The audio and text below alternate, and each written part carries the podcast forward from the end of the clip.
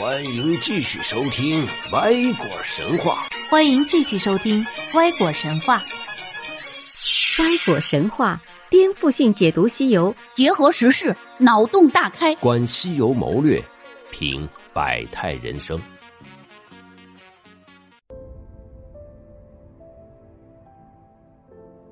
今天呢，我带大家来见识一下《西游记》中的一位高段位渣男。话说这唐僧师徒刚走到朱子国，就听说这国王已经病了三年了，还在张榜求医。结果呢，这孙悟空就接了榜，还把国王的病给治好了。然后孙悟空说：“你这个病啊，叫做双鸟失群之症，就是跟爱人分别，惊恐忧思，所以生病。”国王说。哎，对对对对对，哎呦，我的王后金圣宫娘娘呀，三年前被那妖怪捉走了。于是这孙悟空啊，就去赶走妖怪，救回了王后和国王团聚，皆大欢喜。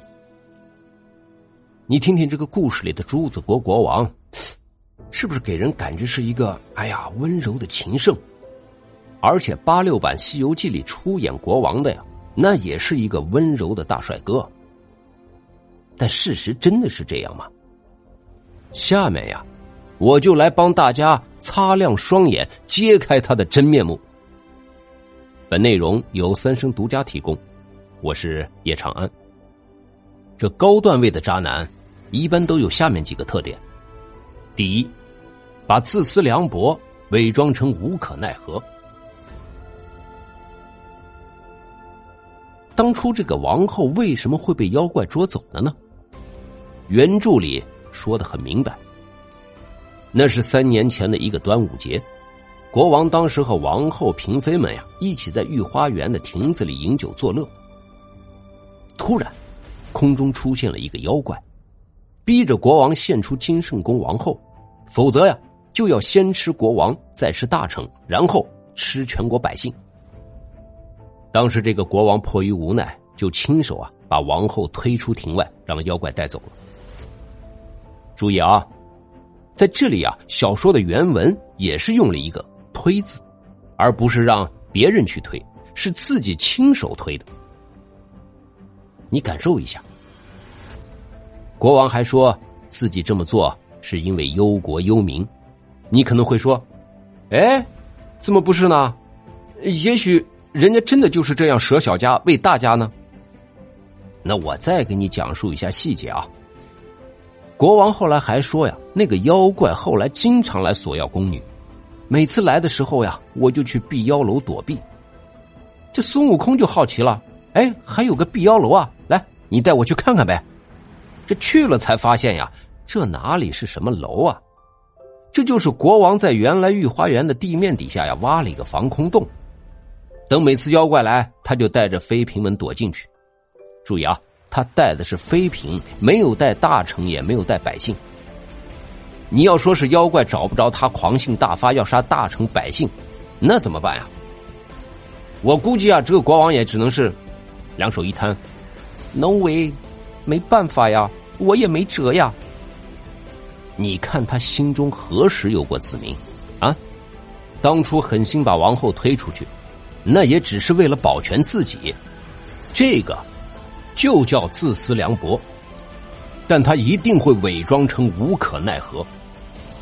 我们再说第二个特点啊，把这种自责愧疚啊包装成文艺情怀。注意啊，注意啊，这个是高段位渣男最具有迷惑性的一点。其实这朱子国国王的病啊，一大半是物理的，一小半是心理的。物理的病呢？是当初被妖怪吓得积食了，你听听看，积食了啊！一块粽子留在胃里呢，排不出去。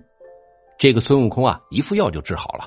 药理很简单嘛，主要就是用了大黄和巴豆这两味药呀，不用我说，大家都知道是干嘛使的。而且呀，还放了白龙马的马尿，这个呢是催吐的。这国王吃下去话，一顿上吐下泻呀。那这粽子排出来了，人立马就能下床了，而且是精神抖擞、脚力强健。这就说明物理的病啊占了一大半但要说心病啊，那也确实有。孙悟空也确实通过诊脉就断定他是双鸟失群，思念王后。但是我们要注意啊，这种事儿他不能只看心理啊，还是要看行动啊，行动啊。那朱子国王到底有没有实际行动呢？说句实话啊，不能说没有。他曾经派军方去打探方位，探得那妖怪所在的位置在朱子国南边三千多里，但是也就仅此而已啊。他从来没有试过率军去打败妖怪夺回王后，而且他都已经张榜求医给自己治病了，从来没有想过说我再贴个榜，哎，求来几个勇士帮自己啊把老婆抢回来。那这是为什么呢？那是因为他怕呀，所以他最后只想保全自己就行了。然后呢，把对王后的这个自责呀、愧疚啊包装成一种文艺情怀，表示，哎呀。我对王后是日思夜想呀，甚至因此久病不起啊。但是你们看看啊，这渣男呀，甚至会因为这种情怀而自我陶醉，进而自我开脱。我只是爱上了思念你的感觉，至于你过得怎么样，我是不在意的。唐朝有个大诗人，也是个大渣男，叫元稹。这一生啊，负过好几个痴情女子，可就是这个元稹，还留下了一副千古名句。我一说呀，大家那肯定都是瞠目结舌了。曾经沧海难为水，除却巫山不是云。你们看看啊，你们看看，这个就叫把自责愧疚包装成文艺情怀。最后是第三个特点。重得失，轻承诺，这也是高段位渣男的一个共同的特点。张口就给承诺，让你觉得呀，他很深情。比如孙悟空说：“我能帮你救回王后。”这国王扑通一声就跪下了，说：“神僧啊，你要真能做到，我就带着三公九嫔出城为民，把这江山都送给你。”估计很多女性朋友到这里啊。就会啪啪啪啪啪啪鼓掌了，哎呀，真是个情种啊！但是我们还是得看行动啊，行动啊！等这孙悟空真的救回了王后，这国王呢，也就是请唐僧师徒四人吃了顿好的，只字不提那江山的事儿了。这种随口许诺从不兑现的男人，你觉得能信吗？可信吗？而且呀，这种男人对个人得失看得特别的重。书里说，王后出宫三年，那妖怪都不能沾她的身。这是因为紫阳真人送了王后一件衣服，穿上了浑身就长毒刺。王后回宫以后，国王摸她的手也被刺蛰到了。这个时候啊，真人出现了。那紫阳真人为啥专挑这个时候出现呢？这是因为他算准了。他要让国王亲自体验一把，他才会相信王后真的没有被妖怪沾身，否则他是不会信的。他要是不信啊，估计以后这国王对王后的态度啊也就只能是呵呵了。要说这紫阳真人，他毕竟是个男人，男人才懂男人嘛。所以啊，朱子国国王看似深情，其实凉薄。用一个现代的流行词，这种啊就叫甘蔗男。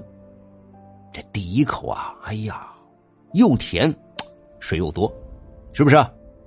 然后就越吃越渣。所以现实世界如果遇到啊，姑娘们，一定要学会擦亮自己的双眼呀！借你借你一双慧眼吧。好了，更多精彩内容，且听。下回分解。